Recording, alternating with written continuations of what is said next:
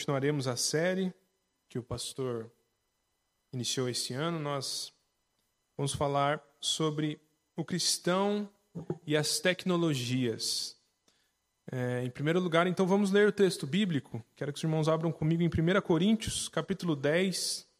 Nós leremos do versículo 25 até o capítulo 11, versículo 1. 1 Coríntios 10, 25.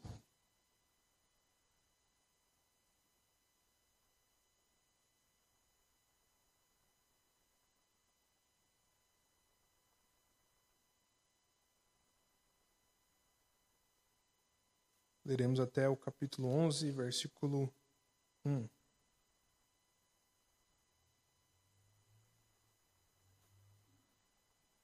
Vou pedir para que os irmãos acompanhem comigo a leitura. Diz assim a palavra do Senhor: Comei de tudo que se vende no mercado, sem nada perguntardes, por motivo de consciência, porque do Senhor é a terra e sua plenitude.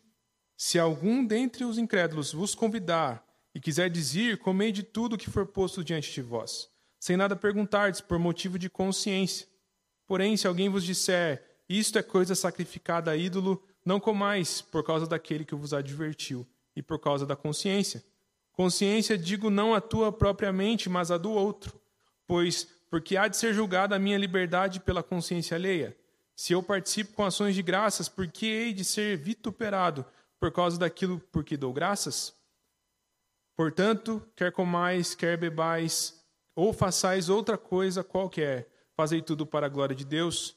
Não vos torneis causa de tropeço, nem para judeus, nem para gentios, nem tampouco para a igreja de Deus.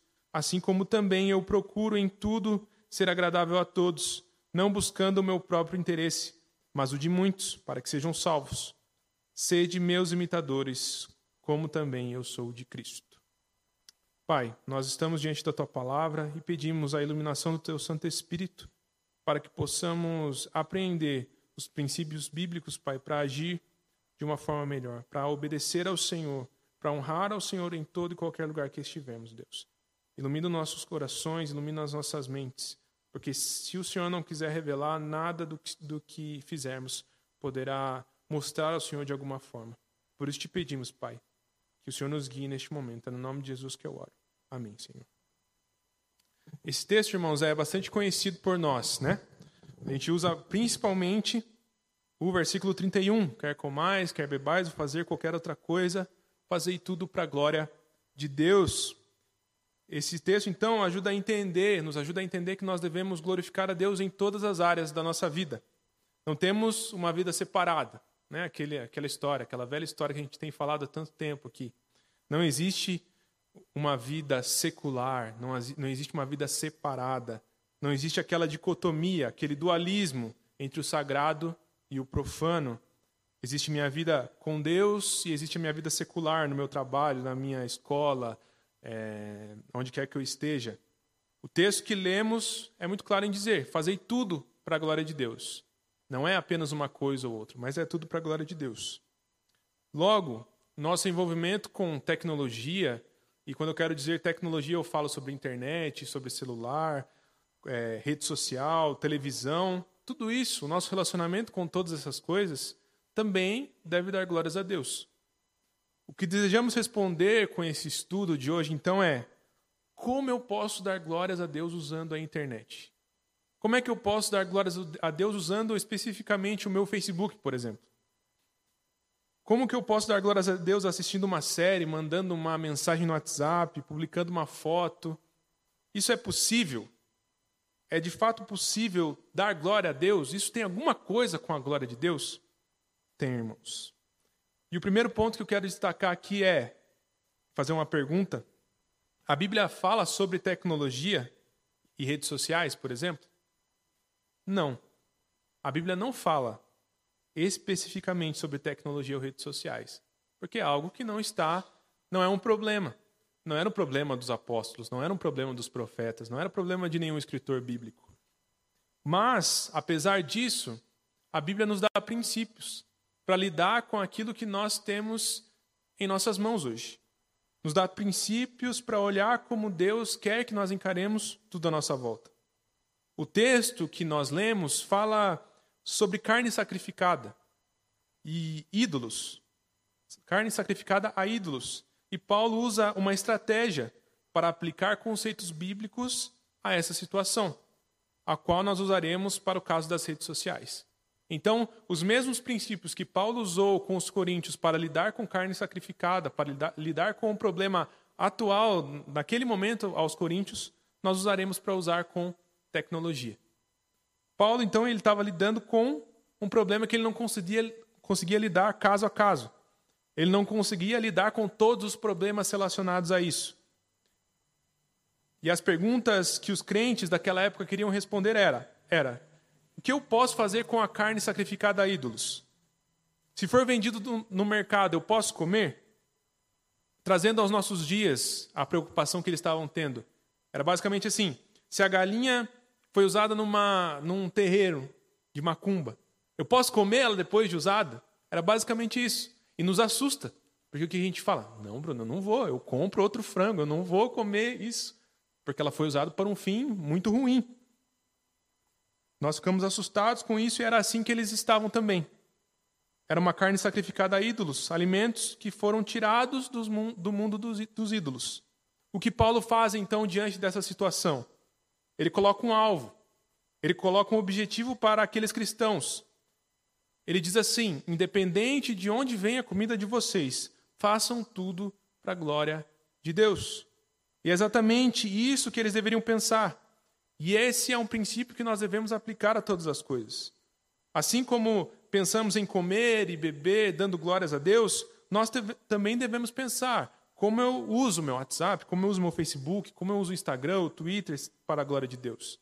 Independente de onde cada uma dessas coisas vieram, independente de quem os criou, de quem o fez, de fato. O interessante, irmãos, é que o apóstolo não só lida com o problema ético, mas também lida com a área teológica. Paulo não quer dizer só se isso é certo ou errado, se isso é bom ou mal.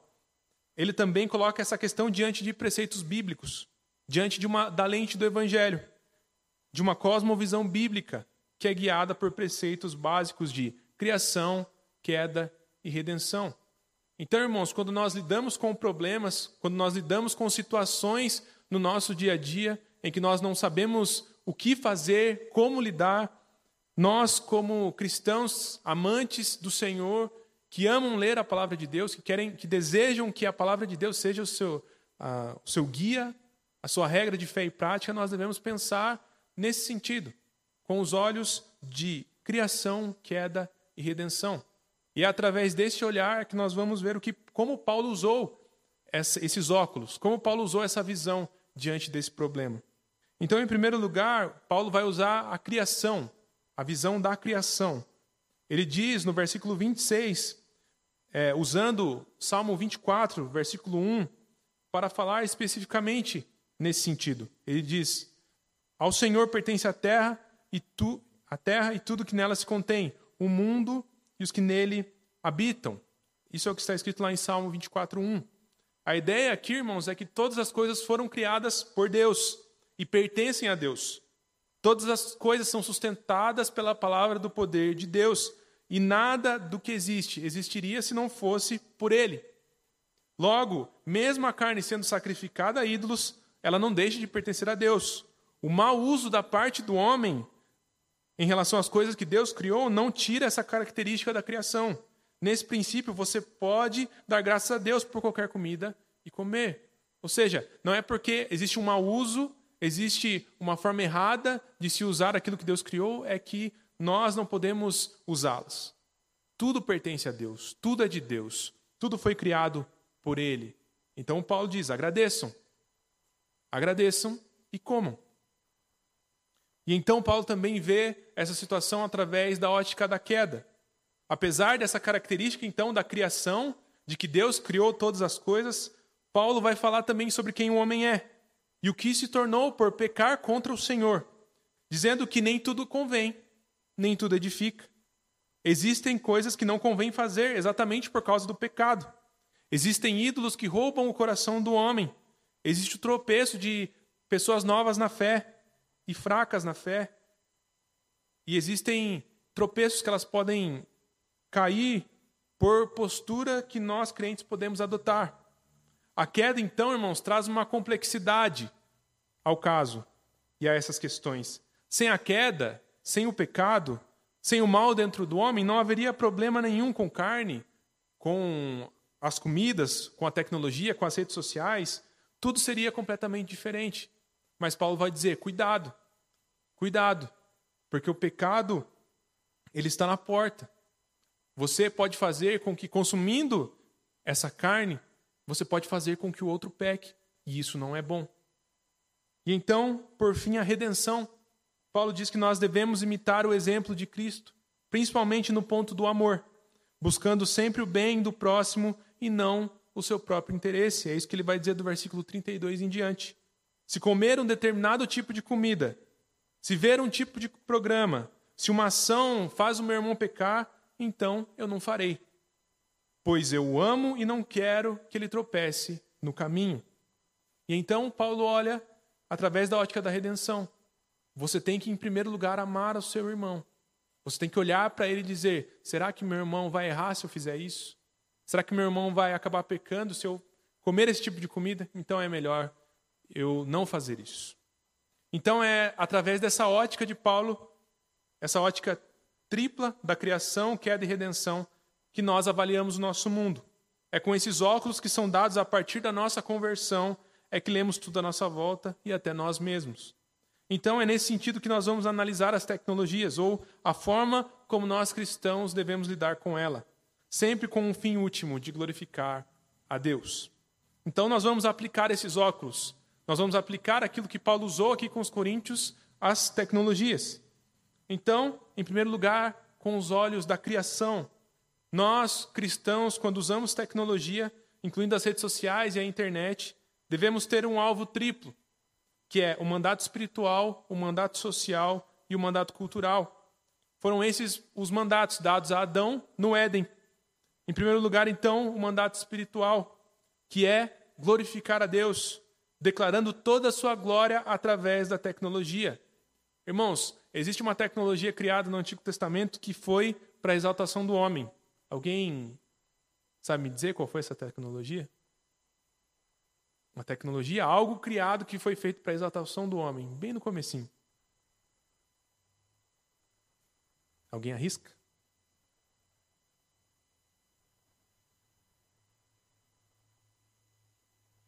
Ninguém arrisca? A Torre de Babel, exatamente. A Torre de Babel, ela era um monumento, ela era algo criado para a glória do homem, para que o homem alcançasse a Deus. E é engraçado no texto que o texto diz que Deus desce para ver a torre. Ou seja, a torre não era tão alta assim. A torre era pequenininha para Deus. E então nós, com o mandato espiritual, nós devemos construir o templo de Salomão, não da Igreja Universal mas o templo de Salomão original, aquele que foi criado, desenhado, feito para glorificar a Deus. Devemos pensar nesse templo como uma expressão de amor do povo a Deus, que permitiu que aquele templo fosse construído e a sua glória encheu o templo. Então, ao invés de construirmos algo para a glória do homem, construímos algo para a glória de Deus. E como nós fazemos isso? Um exemplo bem prático, irmãos através da proclamação do nome de Deus, dos seus atributos, das suas virtudes, da sua perfeição em nossas redes sociais. Por exemplo, toda vez que nós usamos as nossas redes sociais para mostrar às pessoas quem Deus é, como Ele age, como Ele salva, é uma forma de testemunhar e testificar sobre Ele. É uma forma de usar a tecnologia para a glória de Deus. Há uns anos atrás, irmãos, eu fiz uma entrevista de estágio dando um pequeno exemplo. E a entrevistadora entrou nas redes sociais de cada um dos candidatos. E no final da, da conversa ela disse: Olha, eu entrei aqui nas suas redes sociais, você tem algo que você não me disse, que você queira me dizer em relação a isso? E então eu fiquei muito orgulhoso. Posso dizer, um orgulho bom. Porque o que ela viu foram publicações de versículos, de frases cristãs, de coisas que realmente glorificavam a Deus. E então eu olhei e falei: não valeu a pena. Eu não estava fazendo isso para que as pessoas olhem e dissessem, nossa, como o Bruno é crente, parabéns. Não. Mas é porque é algo que surge do nosso coração e nós sentimos a necessidade de mostrar a Deus diante da, do, dos olhos dos homens. Então nós podemos usar isso. Podemos usar as nossas redes sociais para compartilhar. Porque, por mais que, que eu não tivesse essa intenção, talvez ela tenha sido evangelizada naquele momento. Ela leu textos bíblicos através de um exemplo, através de uma pessoa. Testemunhamos então a glória de Deus através das nossas redes. E em segundo lugar, temos o mandato social, que é o mandato que tem o objetivo de servir ao próximo. A tecnologia deve servir à humanidade isso deve ser crucial. Devemos usar todos os avanços que temos em nossas mãos como pessoas que amam a Deus e não só para o nosso bem, mas para o bem da humanidade. Quando algum pesquisador descobre métodos diferentes, formas de energia mais limpas, a cura para uma doença, uma forma de comunicação mais rápida, tudo isso é um bem para a humanidade e isso glorifica a Deus. Uma aplicação rápida para nós nesse ponto, para que possamos glorificar a Deus no próximo, agindo com o próximo, é: você já falou bem de alguém numa rede social? Mal, eu tenho certeza que você já viu alguém fazer. Com certeza. Mas falar bem, quantas vezes você já recebeu, você já enviou, você já viu elogio nas redes sociais? Você já usou o recurso do WhatsApp, por exemplo, para orar por alguém? Você já usou esse recurso para abençoar outra pessoa? Para se conectar com ela. Quando você coloca as mãozinhas lá no grupo da igreja, você ora de verdade? Ou você só coloca a mãozinha? Então, nós temos recursos em nossas mãos, irmãos, que servem para abençoar os outros, para abençoar o nosso próximo. Uma aplicação rápida é, eu já disse isso alguma vez aqui na igreja, tenho certeza. Se alguém pedir uma oração a você, ore por ela. Imediatamente, mande um áudio. Ah, Bruno, mas eu não gosto da minha voz. Mande um áudio. Se comunique. Abençoe aquela pessoa, por mais simples que seja a oração. Nosso mandato social envolve amar as pessoas e, com isso, também glorificar a Deus. E, em terceiro lugar, no princípio da criação, nós temos um mandato cultural, que é nos relacionarmos com a criação, com o mundo à nossa volta para desenvolvê-lo. A ideia de Deus inicial não era um jardim estático, mas Adão e Eva foram colocados no jardim para desenvolvimento dele, para expandir o jardim de Deus. E da mesma forma nós fomos usados para fomos chamados para usar o mundo, esse jardim de Deus e desenvolvê-lo ao seu potencial máximo. Quando Adão é chamado por Deus, ele não é chamado para ficar deitado olhando a criação, mas ele é chamado para trabalhar. O trabalho vem antes da queda. Somos chamados para trabalhar, para desenvolver o mundo e a área que Deus nos colocou. Nós não devemos pensar, ah, foi sempre assim e vai ser sempre assim. A humanidade não pode ficar parada. O incentivo ao desenvolvimento e à evolução fazem parte de uma vida cristã adequada. Ou seja, o desenvolvimento, irmãos, a tecnologia é uma bênção de Deus. É um plano de Deus. Só que apesar de toda essa maravilha, apesar de entendermos que isso é algo que provém de Deus e que abençoa pessoas, que glorifica Ele principalmente, Há um aspecto da criação que faz parte, então, há um aspecto da história que faz parte do uso das tecnologias. Assim como o uso da carne na época dos coríntios, a tecnologia também foi afetada pelo pecado. O texto de Marcos 7, 20 ao 23 mostra de onde vem o pecado do ser humano. Vou pedir para que os irmãos abram comigo. Marcos, capítulo 7, versículo 20 até o 23.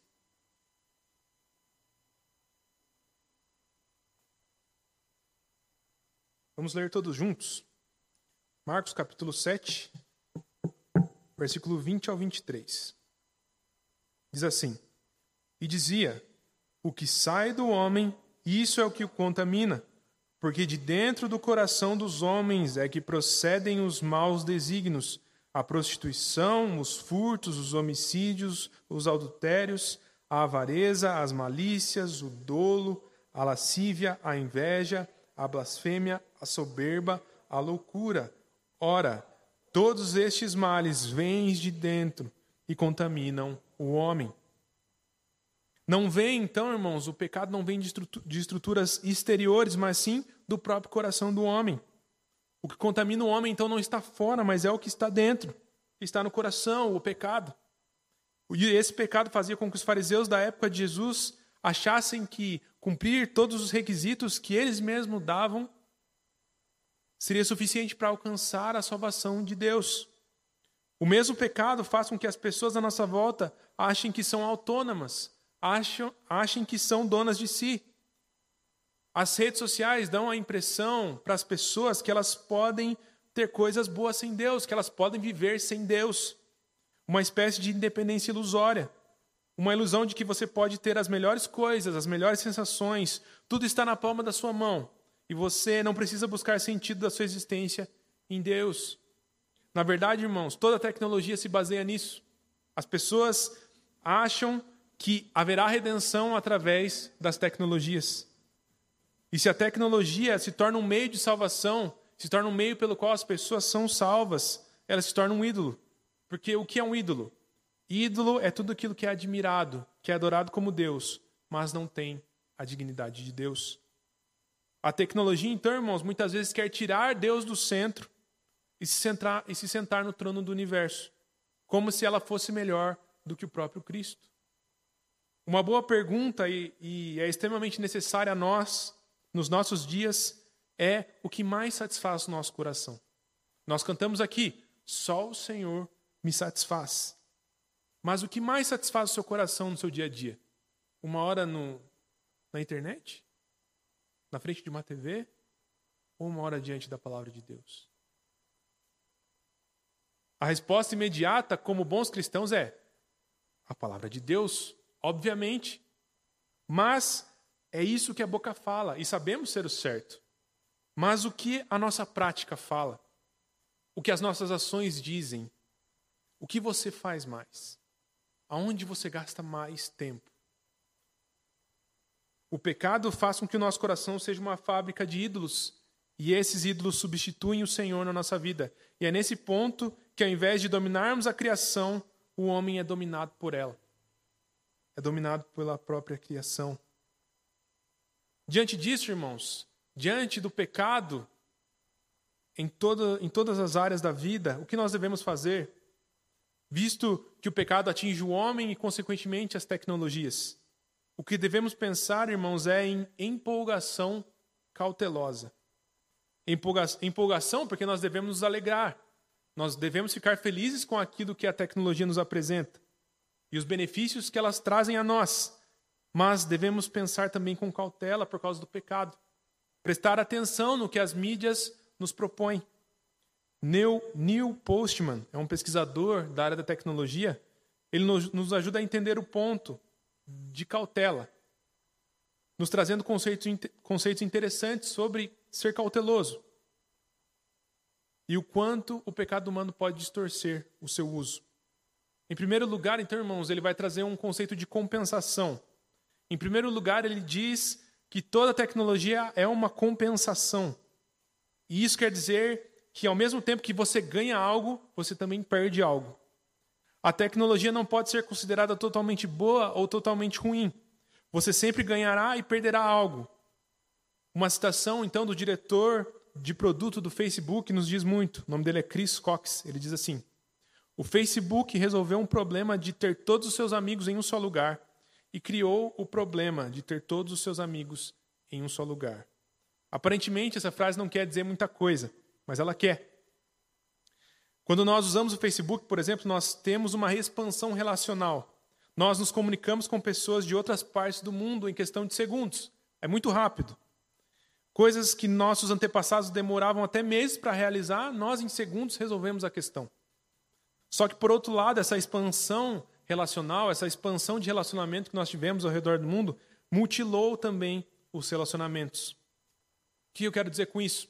Em vez de nós nos relacionarmos em três dimensões, em 3D, muitas vezes nós preferimos nos relacionar em uma ou duas dimensões e não desfrutamos da presença um do outro. Não desfrutamos de uma conversa face a face.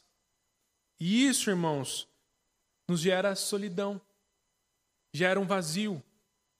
A rede social deveria avançar no fator social, mas ela faz o contrário. É um dos maiores, é um, é um, é um dos maiores fatores de solidão do ser humano. Ao mesmo tempo que nós expandimos os relacionamentos, conversamos com pessoas do outro lado do mundo, nós também mutilamos, porque não sabemos usar como se deve. Dentro disso, temos a questão da conversação face a face, onde nós só ouvimos a voz. Quando nós conversamos, irmãos, face a face com alguém, nós ouvimos a voz, nós é, vemos a expressão facial, você percebe a minha entonação, a minha expressão. Mas quando a gente usa a conversa por mensagens, por exemplo, isso não acontece. Não consigo ver a pessoa como um todo, mas eu analiso apenas a escrita. E o que acontece quando eu analiso apenas a escrita? Muitas vezes, mal entendimento, briga. Porque eu quis dizer uma coisa, você quis dizer outra, e eu não entendi, e a gente ficou desentendido. Isso é mutilar os relacionamentos. Brigamos porque você imaginou que eu disse uma coisa, e eu imaginei que você disse outra coisa e não tinha nada a ver. Por quê? Porque você não, você não me ouviu falar. Você não olhou para a minha face. E isso acontece, irmãos, porque a nossa comunicação foi mutilada. Não estamos nos comunicando em nossa plenitude. E então, irmãos, é aí que existem os valentões da internet. Se você passa por um tempo ali na internet, você vê as pessoas se xingando, as pessoas se degladiando. Mas eu duvido que isso aconteceria se elas estivessem face a face. Se elas estivessem conversando tete a tete, né? Que a gente diz. Isso não aconteceria. Então, irmãos, a gente, a gente ganhou algo. A gente ganhou o relacionamento com pessoas de longe. Mas a gente também perde relacionamento com pessoas de perto. Porque briga no Facebook, chega na rua, se cruza na rua, oi, tudo bem? É assim. Nós perdemos porque os relacionamentos foram mutilados. Porque as pessoas se esquecem que existem pessoas inteiras do outro lado do computador. E não só uma fotinho, e não só um texto. A mutilação da comunicação, essa sensação, nos dá um senso de protegimento, que nós estamos protegidos, de proteção, né?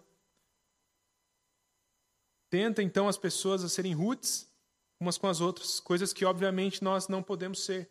Temos um mandato social a cumprir. Pelo fato de nós termos um mandato social, nós não podemos ser rude com as outras pessoas, mas nós devemos ser educados, cordiais, abençoar as outras pessoas. Um outro fator que ele vai falar sobre as redes sociais é a desigualdade.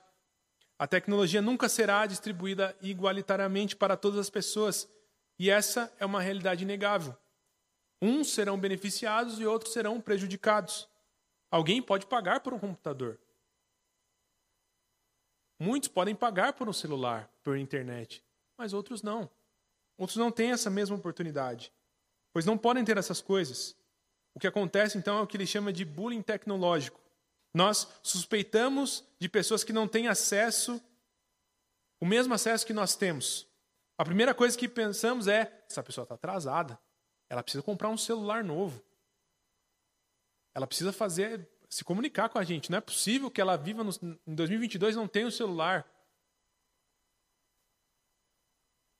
Mas nós não paramos para pensar na razão pela qual aquela pessoa não tem essa tecnologia. Será que ela tem condições de ter? Ou será que é uma questão de santificação? O perigo, irmãos, de nós tratarmos as pessoas mal porque elas não têm aquilo que nós temos em relação a isso é que nós nos sentimos melhores. Nós nos sentimos superiores. Nós transformamos as possibilidades tecnológicas em orgulho para inflar o ego e ser melhor do que o outro. Um terceiro aspecto, irmãos, então é a ideologia. O fator da ideologia em relação às tecnologias é muito sutil. Quase nem percebemos, mas é muito verdadeiro.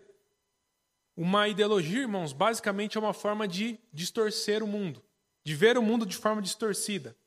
A verdade é que as ideologias são como óculos estragados que não permitem que o seu usuário veja com clareza o que realmente é. Enquanto a cosmovisão bíblica, a cosmovisão cristã, aquilo que nós usamos para ver o mundo, nos ajuda a enxergar o mundo da forma como Deus o criou, as ideologias fazem com que esse óculos esteja estragado, com que esse óculos esteja quebrado. E as pessoas não veem o que é de fato. O WhatsApp, por exemplo, cria em nós um senso de que nós controlamos as relações. Eu vou, vou te atender só quando eu quero. Na hora que eu puder, na hora que eu quiser. E não na hora que você precisa. Eu vou te informar quando eu achar melhor. Eu vou te reduzir a letras, pois você não merece minha atenção agora. Além de mudar a forma como nós lidamos com os nossos relacionamentos, fala diretamente sobre a nossa própria forma de vida. No passado, irmãos, Salomão decorou diversos provérbios e fazia isso com o povo. O povo e ele faziam isso, decoravam provérbios para que eles tivessem a lei gravada na sua mente e também no seu coração. Depois de um tempo, a memória não era interessante. Por quê? Porque apareceram os escritos. Por que, que eu vou decorar se eu posso escrever, se eu posso deixar guardado? Depois de um tempo, a cultura mudou novamente para o visual. É a famosa frase: uma imagem vale mais que mil palavras. O que é uma mentira. Porque então compra um quadro, não compra um livro. Claro que não. É óbvio que não. Uma imagem não vale mais que mil palavras. A nossa sociedade, irmãos, é guiada pelo olhar. Isso é completamente errado? Não é. Não é completamente errado ser guiado pelo olhar, porque um dos nossos maiores desejos é ver a Cristo com os nossos olhos, com os olhos redimidos. Mas quando estamos em uma sociedade de visualização, nós preferimos ver vídeos no YouTube do que ler livros. E lemos mais livros e trocamos os livros, trocamos o decorar um texto bíblico por só escrever, por exemplo. A tecnologia também pode ser uma ideologia porque também define o que é verdade. O que seria ideal como verdade? De onde vem a verdade, irmãos? Da palavra de Deus. Ela que nos diz, nos diz o que é verdade. Mas o que é verdade para o Google, por exemplo? Verdade para o Google, irmãos, verdade para a internet é aquilo que é mais acessado ou que é melhor pago.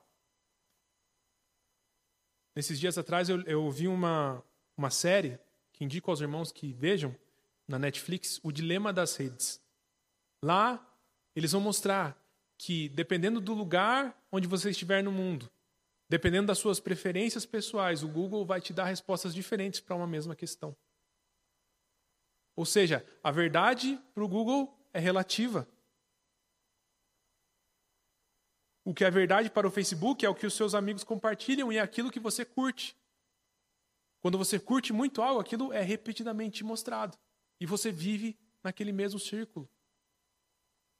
Ou seja, a fonte da verdade não é mais Deus, e sim o relativismo daquilo que você gosta mais ou que é melhor pago. Então, esse é o perigo das ideologias, esse é o perigo da verdade ser distorcida. E por fim, irmãos, um fator biológico. A tecnologia também envolve um fator biológico. Ela impacta não só os nossos hábitos, mas também impacta o nosso cérebro. Eric Schmidt, presidente e CEO da Google, diz assim: Eu me preocupo que o nível de interrupção, o tipo de rapidez avassaladora de informações e principalmente de informações estressantes, está de fato afetando a cognição, está de fato afetando o pensamento profundo. Ainda acredito que sentar e ler um livro é a melhor maneira de realmente aprender algo. E temo que estamos perdendo isso. Irmãos, nessa, nessa série que eu falei para os irmãos, ela é feita por pessoas que criaram as redes sociais, que criaram os sites. E eles dizem exatamente isso que o Eric Schmidt diz aqui. que nós estamos perdendo cognição. Não sei se você já percebeu, mas você não anda mais distraído? Que o foco às vezes já não é mais uma qualidade sua? Irmãos, é exatamente isso. É o celular, é a internet, é a televisão que faz isso com você. Você é bombardeado de pequenas interrupções o tempo todo, o dia todo. Chega um ponto que as redes sociais te atrapalham num pensamento prolongado. Então você não é mais atento, você não está mais focado. Por quê? Porque sempre tem uma mensagem a responder, tem sempre algo a visualizar. Tem afetado de fato a nossa cognição. Por exemplo, estudos mostram que a pornografia afeta o cérebro a ponto de se tornar, de se tornar um vício tão poderoso quanto as drogas. A repetição daquilo cria caminhos preferenciais dentro da plasticidade do cérebro, do cérebro. E agora, no seu cérebro, esse prazer é mais rápido. O seu corpo, então, é afetado por esse pecado. E a tecnologia permitiu fazer isso escondido, sem precisar ir numa banca de jornal para comprar, comprar qualquer material. Afeta assim a forma que vivemos e até a nossa própria biologia. Tá, está afetando até a sexualidade. Então, Bruno, eu devo jogar o meu celular pela janela. Eu devo chegar e quebrar a minha TV e quebrar o meu computador. Não. Irmãos, apesar disso, apesar do pecado ter grandemente afetado todas as estruturas e a tecnologia, devemos entender que apesar da queda do homem, Deus usa as tecnologias para um propósito, para a sua glória. Como sabemos, a palavra rede social, tecnologia e muito menos Facebook não existe na Bíblia. Mas a Bíblia trata disso desde o começo até o final dela. Em Gênesis, nós vemos Deus criando o homem e a mulher. Deus os colocou num jardim. E pensamos que a ideia de paraíso para por aí. O que você imagina quando pensa em jardim na perspectiva do paraíso? Se Adão e Eva não tivessem pecado, a gente viveria nu, numa selva, sem nenhum desenvolvimento tecnológico? Não é assim que a Bíblia diz, não é assim que a Bíblia fala sobre paraíso e como Deus quer que as coisas sejam. Há, nesse sentido, uma progressão de um jardim para uma cidade. Se nós lermos Apocalipse 21, versículo 1 ao 20, nós veremos o apóstolo João não citando que Deus fez um novo jardim. A Bíblia diz que ele viu uma cidade santa, uma nova Jerusalém. E nesse, nesse texto ele vai descrever uma cidade. Ou seja, a tecnologia humana desenvolvida chamada de cidade é algo que está incluso na ideia de paraíso, não é algo pecaminoso. Por essa razão, nós não devemos de forma nenhuma acreditar que os desenvolvimentos tecnológicos, as redes sociais são coisas demoníacas e que não pertencem a Deus e muito menos aos seus filhos. Muito pelo contrário, o desenvolvimento científico faz parte do plano de Deus no mundo. E é aqui que entra a redenção. Em Gênesis 1 e 2 é claro que Adão e Eva têm um chamado para desenvolver a criação, para desenvolver aquilo que Deus criou. Isso era o papel deles. Principalmente porque a humanidade foi criada à imagem e à semelhança de Deus. Observamos que Deus plantou um jardim e a palavra jardim é o destaque. Deus, irmãos, fez um jardim, ele não fez um monte de mato. Quando você pensa em jardim, você não pensa em algo desordenado. Mas você pensa em algo ordenado, algo limpo, algo bem cortado, algo bem plantado, as flores, as árvores, tudo colocado exatamente onde deveria estar. Você já passou por um jardim e disse: Nossa, que jardim bonito. E aquele jardim não surgiu do nada, mas alguém o plantou ali. Alguém o cuidou para que ele tivesse uma beleza. Deus, com a sua atividade criativa e poderosa, fez um jardim bonito, frondoso, organizado. Assim como um jardineiro tem o cuidado de se colocar as plantas no lugar certo, de forma correta, no tempo adequado, Deus assim o fez. Ele estava usando da sua sabedoria para criar aquele jardim. Assim como Deus utilizou de inteligência e de sabedoria, o homem deve, deveria fazer o mesmo e usar da sua criatividade. Uma das primeiras formas como que o homem faz isso é dar nomes aos animais. Imagine a criatividade que Adão teve que ter para dar nome a todos os animais do jardim. O homem é chamado a exercer essa atividade criativa para levar o jardim a se transformar em uma cidade para se relacionar com Deus, com o próximo e com a criação. Irmãos, não para por aí. Ao longo da história, Deus continua usando das tecnologias de forma redentiva. Pense no instante ainda em Gênesis, a arca de Noé. Imagine na tecnologia revolucionária que era na época esse barco, pois não havia qualquer coisa parecida. Deus usou uma tecnologia de ponta para preservar a vida dos seus filhos e também dos animais que ele criou. Deus mostra nesse momento da história que ele usará das tecnologias para a salvação do seu povo.